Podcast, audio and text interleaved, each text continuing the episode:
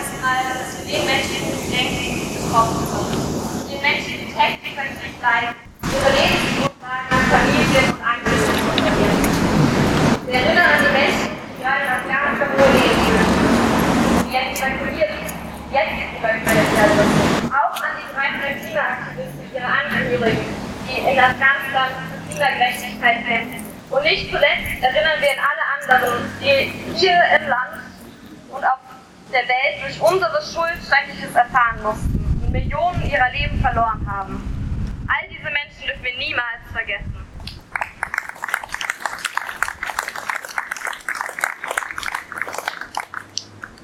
Bei Fridays for Future haben wir MAPA-Aktivistinnen, das sind die Most Affected People and Areas. Und genau diese Aktivistinnen berichten seit Jahren von den schrecklichen Folgen von Klimawandel. Es wird von extremen Dürren, von Hitzewellen, von Unwettern und Überschwemmungen berichtet. Und lange wurde von der deutschen und anderen westlichen Regierung diese Folgen ignoriert und sie werden immer noch ignoriert. Menschenleben, laute Proteste und betroffene Menschen waren egal, denn wir waren ja noch nicht betroffen. Jetzt sehen wir es hier. Wir sehen es vor der Haustür mit schlimmen Überschwemmungen, die vielen Menschen das Leben, Häuser und unendliche Belastungen gebracht hat, Millionen von Ko und Millionen von Kosten bringt. Wir sehen es in Italien, Griechenland und Portugal mit Bränden mit 49,5 Grad in Kalifornien und plötzlich wird erkannt, wie viel Macht die Klimakrise hat. Die Klimakrise hat Macht, für Gewalt, Zerstörung und Kriege zu sorgen.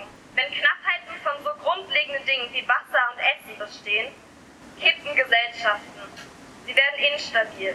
Und die Gefahr und die grundlegenden Ressourcen zu kämpfen wird immer größer.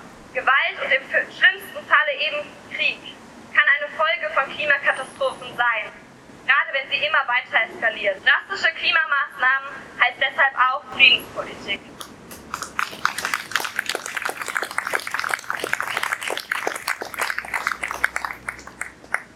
Bei der Entschlüsselung der Rüstungsindustrie in CO2-Emissionen fällt die der Industrie in CO2-Emissionen fällt die Eisen- und Stahlproduktion dabei besonders ins Auge. Auch Rüstungsherstellungen bedient diesen Teil der Emissionen. Wenn es anscheinend immer finanziellen Mitteln für Klimamaßnahmen fehlt, werden aber jährlich Mengen an Geld in Militär und Rüstung investiert. Ein Paradox, wie wir es nur von Investitionen in Kohle und Gas sehen.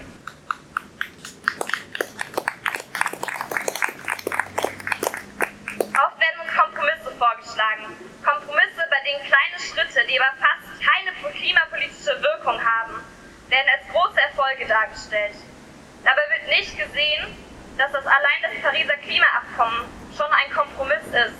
Ein Kompromiss, mit dem die Menschen jetzt leiden unter Folgen von Zerstörung und Klimawandel. Ein Kompromiss, dass wir die Folgen von die uns bei 1,5 Grad Erwärmung erwarten, hinnehmen. Und genau so wird in der Friedenspolitik auch auf Kompromisse eingegangen, die schon schwerwiegende Folgen haben für Tausende von Menschen. Es sind Dinge, vor denen wir nicht unsere Augen verschließen dürfen. Folgen, die wir nicht ohne unsere Unterstützung passieren lassen dürfen. Schuld, zu der wir stehen müssen.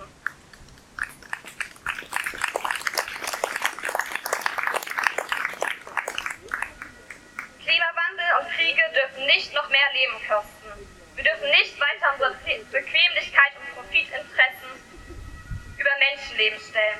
Es braucht eine Welt, die unter 1,5 Grad Erwärmung bleibt. Es braucht weitreichende Klimagerechtigkeit.